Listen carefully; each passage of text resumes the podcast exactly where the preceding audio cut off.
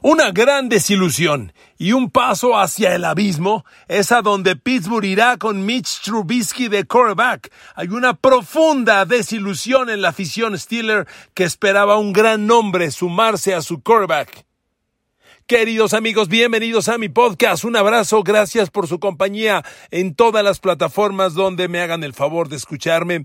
YouTube, Spotify, Apple, Google, Amazon Music. Bueno amigos, se rumoró Aaron Rodgers, se rumoró, rumoró Russell Wilson, nos ilusionamos con Deshaun Watson y finalmente es Mitch Trubisky. La semana pasada les hice un podcast con las últimas versiones de Pittsburgh, después de, generar los grandes nombres, levantar expectativa, especular que sí, que no, que uno de los grandes, que lo merecemos, que estamos listos. Bueno amigos, Pittsburgh es uno de los equipos más conservadores de la NFL al momento de operar la gerencia general. Y lo han demostrado una vez más, en mi opinión, repitiendo el error que cometieron cuando les tocó renovar a Terry Bradshaw en los años 80. Hoy se va el segundo más grande coreback en la historia de Pittsburgh, Ben Roethlisberger. Y Pittsburgh lo quiere relevar con Mitch Trubisky. En los años 80, cuando se fue Terry Bradshaw, Pittsburgh pensó en David Woodley. Y hoy están cometiendo el mismo error. Miren amigos, primero un poco de contexto para quien no lo sepa o no lo recuerde o sea muy joven. Pittsburgh tuvo un coreback cuatro veces campeón de Super Bowl, Terry Bradshaw. No está Bradshaw en la conversación de los mejores corebacks de la historia, porque yo, yo creo que todo el mundo está de acuerdo en que Pittsburgh tenía uno de los mejores equipos de la historia uno de los grandes corredores de todos los tiempos, Franco Harris, tal vez la mejor dupla de receptores en la historia, Lin Swan, John Stalwart, una línea ofensiva con históricos Hall of Famers, como, como este, ay Dios mío, tenía el nombre y se me fue el nombre del centro. Eh, Steve Curson era un gar y el centro, Dios mío, que ya falleció. Una disculpa. Uno de los grandes defensivas históricas, la cortina de acero. Vaya, Pittsburgh era un super equipo. Y aunque Terry Bradshaw fue un gran coreback, no está en la conversación de los mejores corebacks de todos los tiempos. Pero ojo, ganó cuatro Super Bowls de cuatro que jugó. No conoce la derrota.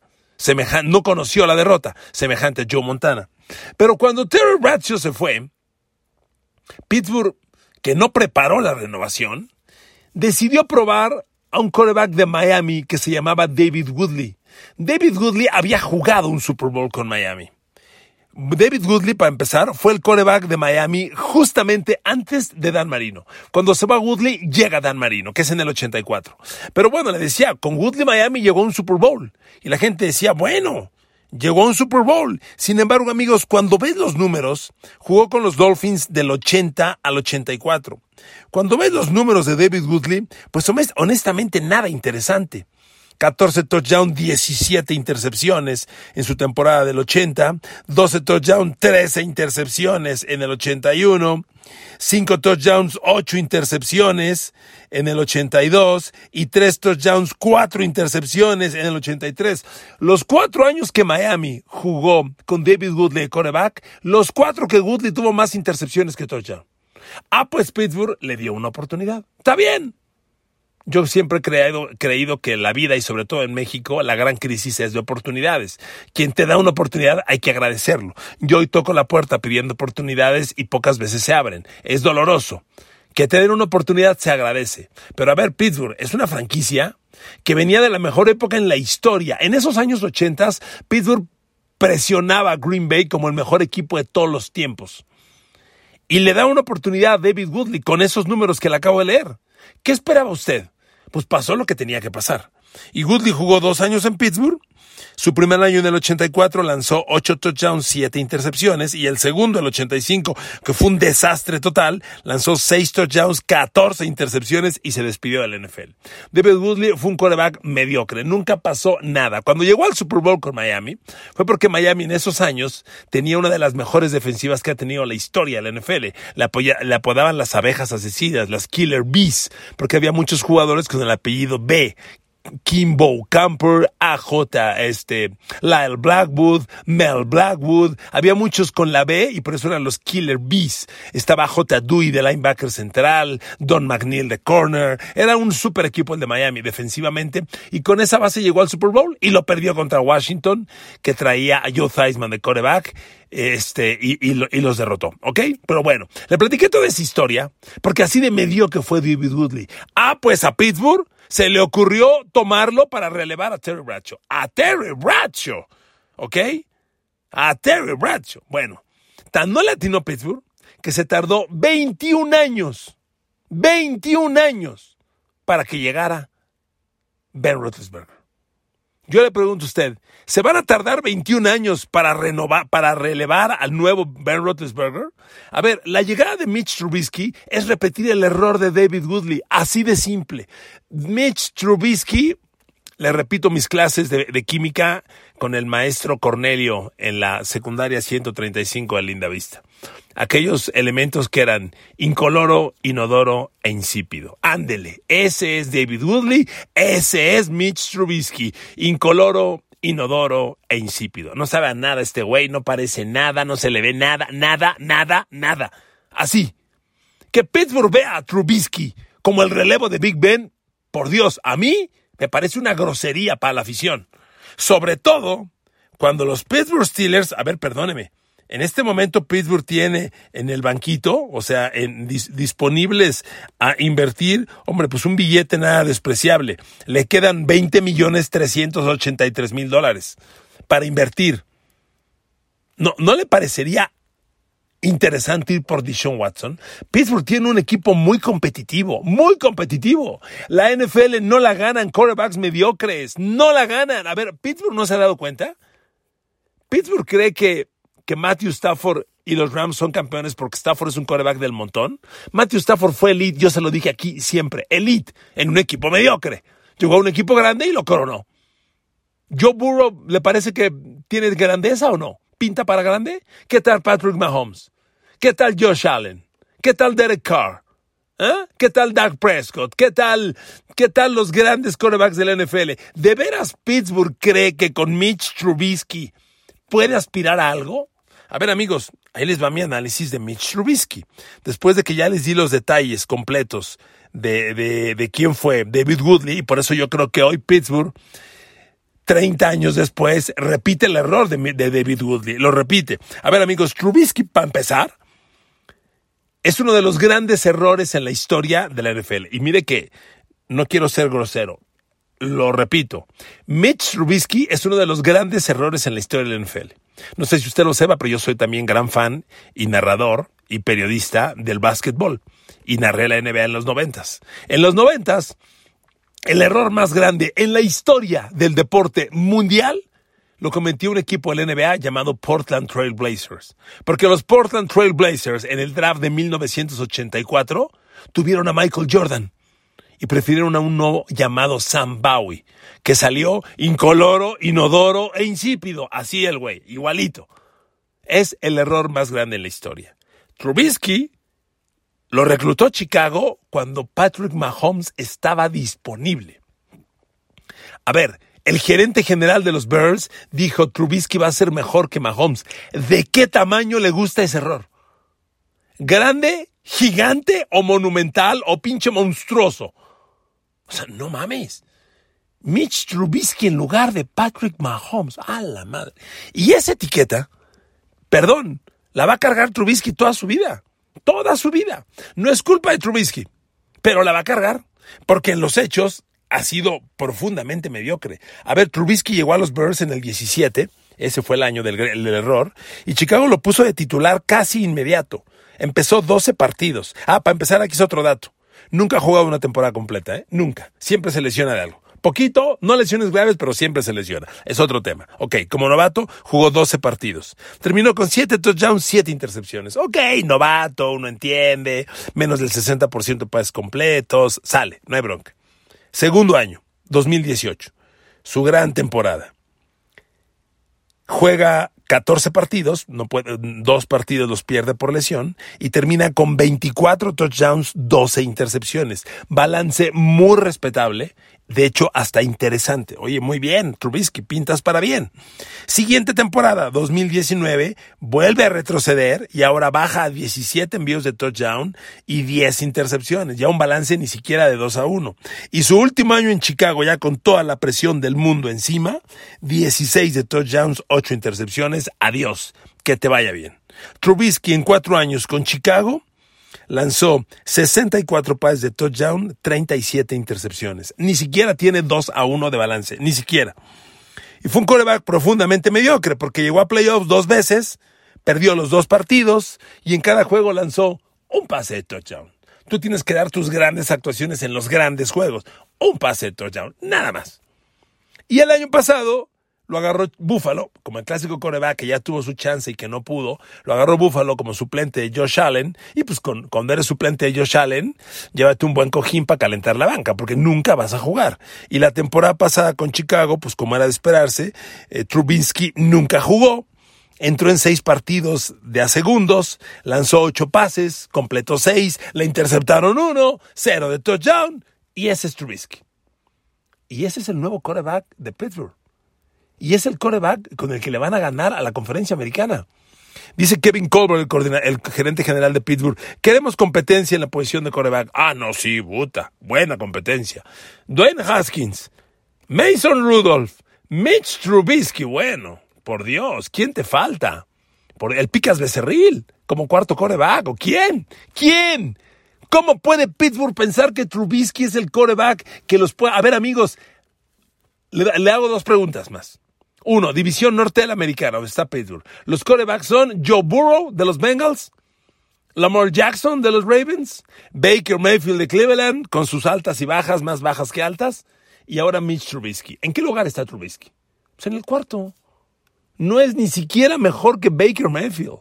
Y en una liga de coreback, donde ganan los grandes corebacks, Pittsburgh apuesta por Trubisky.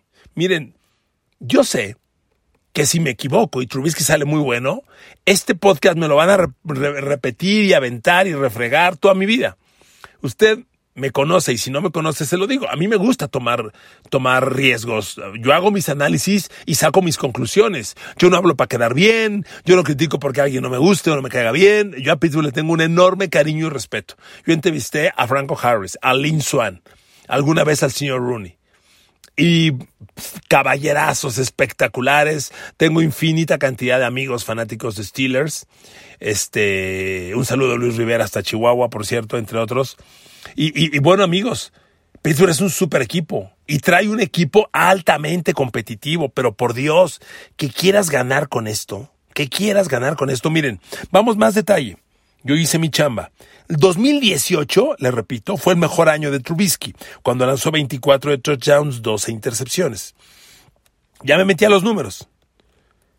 Pases profundos en ese año, 2018. Pases que viajan 20 yardas o más. ¿Dónde estuvo Trubisky? Fue el quarterback 9 de la NFL.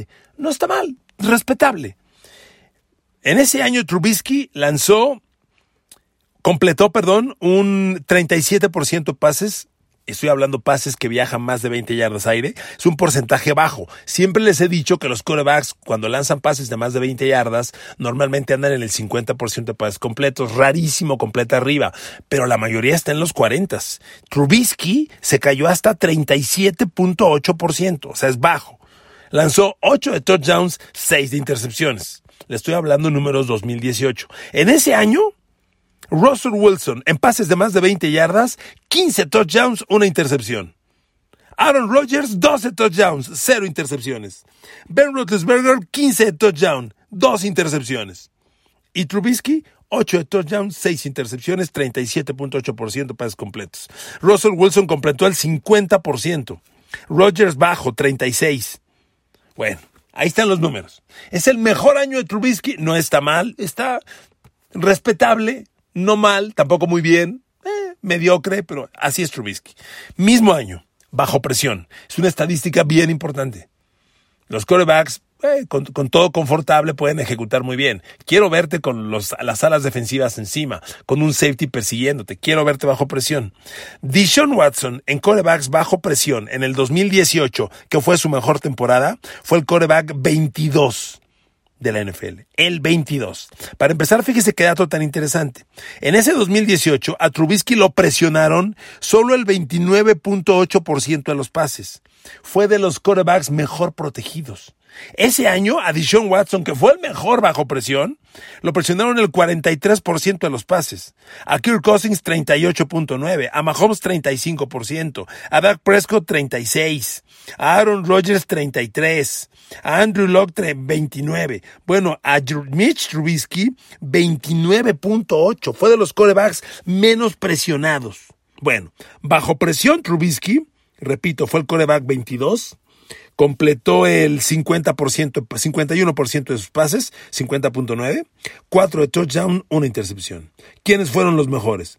Bueno, bajo presión, Philip Rivers lanzó 9 de touchdown, 6 intercepciones. Dak Prescott 9 de touchdown, 2 intercepciones. Mahomes 18, 10 de touchdown, 8 intercepciones, quiero decir. O sea, no está tan mal, pero está lejos de los mejores. Es un quarterback mediocre. Mediocre. Por eso a mí me sorprende que Pittsburgh apueste por él. Bueno amigos, así es Pittsburgh. Y ni modo. Yo respeto mucho a Pittsburgh, no soy fan de los Steelers. A familia Von Rossum les mando un abrazo con cariño. Fer Jr. sobre todo, amigo. Te aprecio mucho, sé que la estás sufriendo. No sé si Trubisky te emocione. Híjole, serías el primero que me lo diga. Pero amigos, profundamente mediocre lo de Pittsburgh. Profundamente mediocre. Tienes tanto dinero en la, disponible en la agencia libre. Ustedes lo han visto. ¿Por qué los Rams son campeones? ¿Cómo llegaron los Rams a conseguir a Odell Beckham Jr. a Von Miller? Arriesgaron. A mí no me gustaba Odell Beckham Jr., yo se lo dije. No me gustaba, pero cuando llegó Odell Beckham Jr., se lesionó Robert Woods, que era el titular. Beckham agarró el espacio, funcionó y fue clave en el Super Bowl y en el camino al Super Bowl. Von Miller, bueno, Aaron Donald dominante, pero Aaron Donald más Von Miller, imbloqueables. Tienes que tomar esos riesgos. Pittsburgh no los toma. Ya, mira, la agencia libre comienza hasta el miércoles, pero ya se inició lo que en inglés le llaman el tampering, cuando puedes empezar a negociar y ya hay muchos acuerdos verbales, no oficiales. Todo esto no es oficial hasta el miércoles a las 3, pero bueno, ya lo puede dar usted por hecho que Trubisky va a ser de Pittsburgh. Pittsburgh ha hecho dos movimientos de línea ofensiva interesantes, yo diría buenos. Mire, Pittsburgh ya anunció que de hecho va a tener un nuevo centro que es Mason Cole.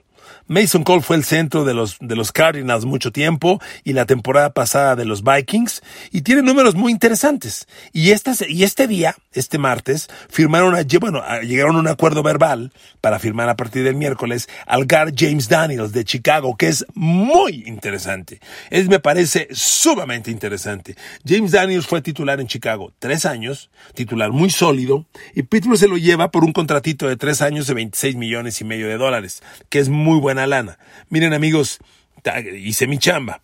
Los números de, de Daniels, el nuevo guard, el nuevo guard James Daniels, el nuevo guard de los Steelers. Miren, James Daniels la temporada pasada en Chicago jugó los 17 partidos. Permitió tres capturas, cuatro golpes, 33 presiones a coreback, perdón, 33 apresuramientos para un total de 40 presiones. Son muy buenos números. Tres capturas en 17 juegos es menos de una cada cinco partidos. Es espectacular. O sea, gran contratación la de James Daniel. Puede usted dar por hecho que James Daniel ya es, es, el, es titular como hogar de los Steelers. Da, dalo por hecho. Y Mason Cole, que tiene más años en la NFL, la temporada pasada jugó en, en, los Vikings, estuvo lesionado media temporada, jugó ocho partidos, en ocho partidos permitió dos capturas, cuatro golpes, 14 apresuramientos, 20 presiones totales. Si lo multiplicas por dos, entendiendo que hubiera jugado toda la temporada, cuatro capturas, ocho golpes, 28 apresuramientos, son muy buenos números. O sea, Pittsburgh se lleva dos, dos jugadores. A ver, Mason Cole ya es el nuevo centro titular de Pittsburgh. ¿eh? Kendrick Green, el novato el año pasado, so sorry, lo van a mover regar y va a pelear con Dodson y con este joven Daniels la rotación. Pero Mason Cole es el nuevo centro. Y este amigo Daniels de los Bears, este James Daniels, gran contratación, muy bien. Pero, pero bueno, la NFL es una liga de corebacks. Pittsburgh todavía tiene como agentes libres a Joe Hayden y a Juju Smith Schuster. Entonces, ¿qué van a hacer los Steelers? No lo sé. Pero está complicado, amigos. Está muy complicado este panorama porque, a ver, tienes la conferencia americana. Les dije hace rato, les voy a hacer dos preguntas. Les hice una. Ahí les va la segunda. La conferencia americana es la conferencia de Patrick Mahomes, Justin Herbert, Josh Allen, Joe Burrow. ¿Te cae que puedes ganar con Mitch Trubisky a cualquiera de ellos? O sea, Trubisky le puede ganar a Josh Allen. ¿Te cae que sí, Pittsburgh? No, perdónenme, perdónenme, no nos vamos a hacer güeyes, ¿eh? No. Ojalá me equivoque y me manden cada tercer día este podcast. ¿Te acuerdas, Garay, cuando dijiste que Trubisky no se Ojalá me equivoque. Yo creo, como decía una, cuando yo trabajaba en el Heraldo de México, que fue una grandísima escuela de periodismo para mí, el de la Colonia de Doctores, de Doctor Carmona y Valle. Había unos tremendos periodistas fabulosos a mi alrededor, que aprendí de ellos. Y había uno a mi lado, a mi izquierda, Manelich Quintero. Y Manelich Quintero siempre gritaba, hay maderitas que nunca agarran el barniz. Ándale, Manelich, esa es. Hay maderitas que nunca agarran el barniz. Yo no entiendo por qué. 30 años después, Pittsburgh repite el error de David Woodley y piensa que un coreback mediocre, probadamente mediocre, puede reemplazar a una leyenda. Woodley no pudo con Terry Bradshaw, Trubisky no podrá con Big Ben Roethlisberger, pero lo único que va a ganar Pittsburgh es que los grandes años que le quedan a TJ Watt, a Chase Claypool, a Najee Harris y a esa gran colección de talentos que tiene, se desperdicien. Porque en la NFL o tienes coreback o no tienes coreback. Y Pittsburgh en este momento ya firmó a Mitch Trubisky y lamento decirles que aún no tiene coreback. Cierro con esto. No dudo que Pittsburgh en el draft vaya por un coreback. Dice el, señor Kevin Colbert, el gerente general, que por cierto ya se va, que, que quieren competencia en la posición. Bueno, tienes a Dwayne Haskins, a Mason Rudolph y ahora a Trubisky, carajo. Yo creo que Pittsburgh, amigos, ideal, con lo conservador que es, va al draft por un tackle izquierdo. Y creo que sería lo mejor que le podría pasar a Pittsburgh. Por el mejor tackle izquierdo disponible. Les urge. Yo no creo que el novato el año pasado, Dan Moore, se quede ahí. No lo creo. Necesitan un super tackle izquierdo. Yo creo que van por él. Pero si Malik Wallace de Liberty está disponible o Kenny Pickett de la Universidad de Pittsburgh está disponible, que en apariencia son los dos mejores prospectos de quarterback, Pittsburgh lo va a tomar. De hecho, hay muchos rumores circulando de que a Pittsburgh le encanta Malik Wallace. Es un quarterback muy parecido a Lamar Jackson. Es afroamericano, es buen corredor, es buen pasador. No conozco mucho todavía como para opinar de él. Pronto le haré mi podcast de Steelers rumbo al draft, pero todo indica que van a reclutar. Y si reclutan a Pickett o Willis, bueno, ojalá así sea, pues ahí va a estar el paquete de quarterbacks. Haskins, Rudolph, Trubisky y el novato Willis o el novato Pickett. Es como se ven las cosas. A mí, lo de Trubisky, y no lo digo exagerando, me parece hasta una ofensa para la afición de Pittsburgh. Es un coreback probadamente mediocre y que un equipo tan grande como Pittsburgh, con potencial para volver al Super Bowl, lo reclute esperando hacer milagros, me parece absurdo. Ya veremos. Gracias por escucharme. Un abrazo. Que Dios los bendiga.